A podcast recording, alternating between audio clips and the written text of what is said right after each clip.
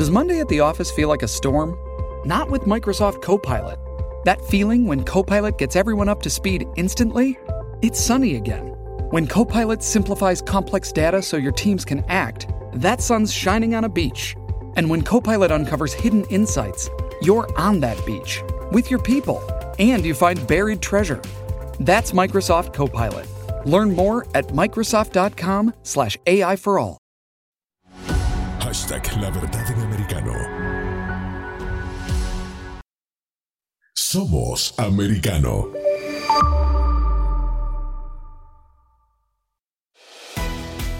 Estamos de vuelta con la revista informativa de Mañana con Americano, junto a Gaby Peroso y Jolly Cuello, por Americano.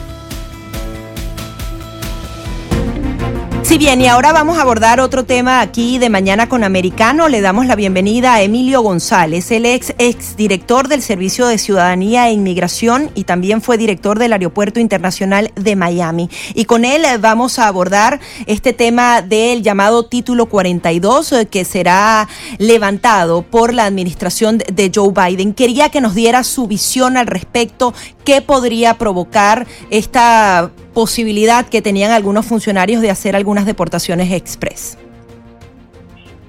Buenos días, muchas gracias por la invitación. Buenos días, gracias por atendernos, Emilio. Em, se está haciendo un cálculo que al parecer 18 mil personas estarían entrando diariamente por la frontera cuando se suspenda ese título 42, es decir, cerca de medio billón, eh, además de todas las que han estado entrando. Usted que dirigió la oficina de migración, ¿cómo ve lo que está sucediendo y cuál es la estrategia, en su opinión, que tiene la administración en lo que tiene que ver con el tema migratorio? Mira, eh, primero que yo creo que no en este momento no existe frontera Ah, hay que decir las cosas como son. Eh, la policía fronteriza está sumamente ocupado atendiendo a todas estas personas que están llegando a los puestos fronterizos y todos están reclamando asilo político. Entonces, al hacer eso, la frontera está completamente abierta y por ahí es donde están entrando todas las drogas, fentanyl, que la gente está viendo por televisión causando miles y miles y miles de, muertos en los Estados Unidos. Eh, e, este título 42 que el presidente quiere quitar el mes próximo es la, la, última, digamos, herramienta que existe para intentar eh, en una forma mínima controlar la frontera. Eh, sin eso, entonces, ya le digo, no hay frontera. Simplemente el que quiera venir de cualquier país con cualquier antecedente, simplemente tiene que llegar a México y cruzar la frontera. Esta, y, no solo cruzarla escondida, la cruzas abiertamente y en muchas ocasiones la policía fronteriza ha sido ordenada a ayudarte a cruzar la frontera. Ellos se meten en el agua del río, del río Grande o el río Bravo, como dicen los mexicanos, a ayudar a facilitar a las personas que crucen. Es un desastre por completo. Ahora, ¿qué estaría motivando a la administración Joe Biden de, justamente quitarse una de las herramientas que evitó que la crisis de, de frontera se profundizara más? No creo que me entendí. ¿Cómo? ¿Repite la pregunta? Sí, la, motivación que tendría la administración de Joe Biden ah. de, esa política de puertas abiertas y adicionalmente el tema de los estafadores. Ya están aprovechando de decirles mil cosas a los migrantes que no necesariamente son ciertas. Mira, cuando esta administración llegó, llegó al poder, yo pensé, porque viendo los nombramientos que hizo, yo pensé que él estaba estableciendo un equipo de tercer, cuatro nivel y que probablemente eran todos unos novatos que no sabían lo que estaban haciendo, pero muy, muy poco después me di cuenta de que esto es un tema más ideológico para la administración Biden. Eh, la extrema izquierda del Partido Demócrata, eh, todos piensan de que los Estados Unidos no debe de tener fronteras, de que el que quiera puede venir aquí, y es lo que están haciendo ahora. Eh, tienen personas en puestos clave que posiblemente jamás hubieran tenido esos puestos en ninguna otra administración demócrata republicana y simplemente están haciendo todo para facilitar la entrada del país. Ya han cruzado dos millones de personas. Y no solo que son personas que están aquí sin documentos, pero más importante, nosotros no sabemos quiénes son, no les preguntan su nombre, bueno, les preguntan el nombre y pueden inventarlo, eh, no les exigen ningún tipo de identificación, no sabemos cuáles son sus antecedentes criminales en, en sus países de origen. Entonces lo que está trayendo es una gran cantidad, digamos, de anónimos que se pueden recibir en la, en la frontera con los Estados Unidos. 25 hombres seguidos pueden decir que se llaman Emilio González y no hay quien le diga que no y no hay quien le diga que presente su, su, su célula porque todos los tiran para el agua o los dejan en México. Para esa misma razón, para no tener que identificar quiénes son.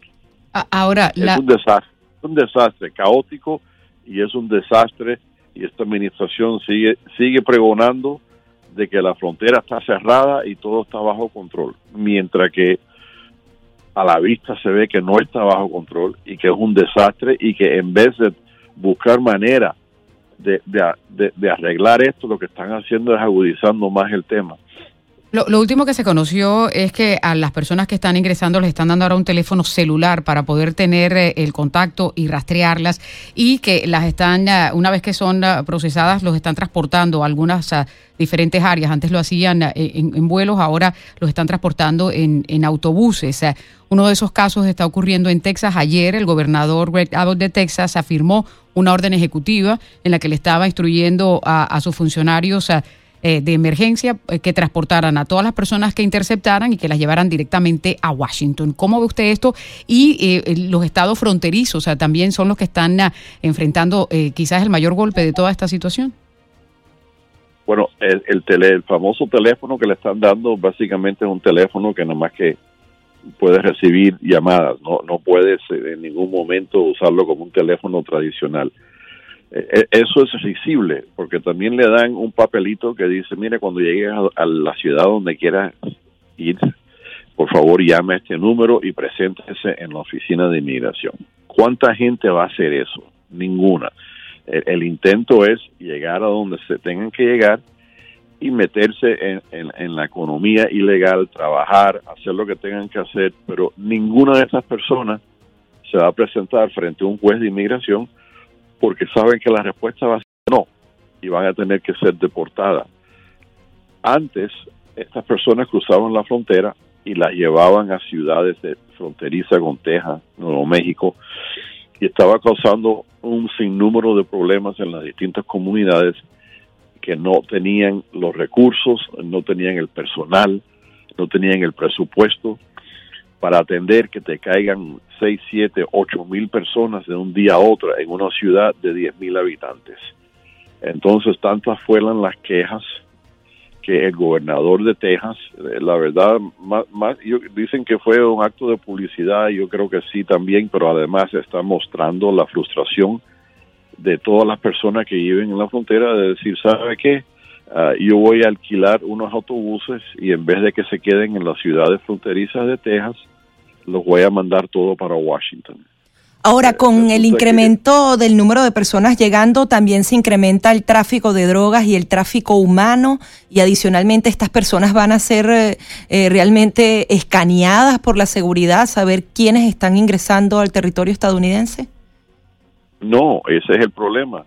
Mira, antes teníamos a la policía fronteriza que estaba desplegada en la frontera desde California a Texas en, eh, en la frontera, tú ves por la televisión patrullando en caballo, patrullando en helicóptero, patrullando en sus vehículos, y ellos estaban ahí para evitar que las personas crucen ilegal. ¿Qué ha pasado ahora? Las personas que están bien, bien, viniendo ahora, todos son entrenadas, alguien le está diciendo qué decir, cómo comportarse. Entonces, en vez de huir a la policía fronteriza, se están presentando en los puestos fronterizos y lo primero que hacen es se declaran en búsqueda de asilo político. De acuerdo a las leyes norteamericanas, cuando uno solicita asilo político, todo cambia. Los protocolos de recibimiento cambia, eh, la manera del trato cambia y todo el mundo lo sabe. Entonces ahora la policía fronteriza se encuentra concentrado en, en varios puestos de la frontera solo para atender esta gran cantidad de personas. Y el resto de la frontera está totalmente abierta. y ahí es por ahí donde entran las drogas. Eh, ya no es necesario traficar a las personas, simplemente presentarse y decir, yo me llamo Emilio González, eh, yo soy de Uruguay yo estoy pidiendo asilo político. Primero que nadie sabe de verdad quién tú eres, no saben ni siquiera si eres uruguayo. Y, y tu caso de asilo político, el 99.9% de las veces va a ser negado. Pero como existen estos protocolos y esta gente, reitero, han sido sumamente entrenadas por quien sabe, eh, y es un abuso de nuestras leyes, la verdad.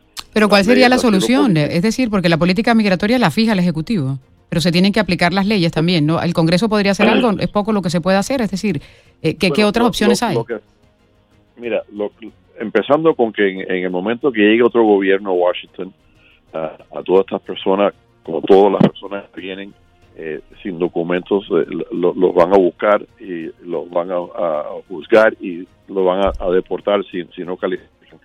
Pero lo más inmediato es que si el Partido Republicano gana las elecciones en noviembre en ambas cámaras, ellos tienen en ese momento el control del presupuesto. Y ahí es donde para todo esto, porque simplemente al Departamento de Homeland Security no le dan dinero para hacer nada de esto. El, presupuesto, digamos, va a quedarse en cero. Y, y ahí, ahí se paró todo esto porque no hay dinero. Esto, usted sabe que aquí eh, lo que cuenta es el presupuesto. Así que el presidente, el ejecutivo puede firmar todas las órdenes ejecutivas, puede tener todos los planes que tenga, pero si el presupuesto no lo respalda, no puede hacer nada. Y yo creo que eso a- a corto plazo, y es lo mejor que podemos hacer, es asegurar que el Partido Republicano gane las elecciones y le pongan un freno a todo esto, porque si no, esto no para. Ya, ya son dos millones de personas, siguen viniendo por miles diarios, vienen de 140 distintos países, ni siquiera pueden decir, bueno, mira, son, son personas ilegales que vienen de Guatemala porque quieren trabajar en, no, en la agricultura. No, no, no, no, eso ya no existe. Están viniendo personas de 140 países. Y déjame decirte, a mi juicio, el gobierno mexicano está haciendo muy poco, sin nada, para ayudar en esto. Al contrario, ellos están beneficiándose mucho de estas personas que vienen con dinero que le mandan los, pa- los, los parientes, dinero que tienen que gastar en México o tienen que gastar si vienen caminando por Centroamérica, en países de Centroamérica que le dan eh, hotel, hay que comida, agua, todo eso se tiene que comprar, lo compran con dinero de sus parientes. Y estos gobiernos justamente no permiten que ninguna de estas personas que supuestamente están reclamando asilo político se queden en su país y reclamen asilo político en su país. Sí, vamos a seguir haciendo... Permiso de tránsito. Sí, le dan permiso de tránsito. Y mientras están transitando todas estas, todas estas personas infelices, ellos se están nutriendo del dinero que, que todos tienen. una situación muy compleja. Vamos a seguirle dando seguimiento. Muchísimas gracias por su participación. No, no, el parcel fue mío. Muchas gracias. Sí,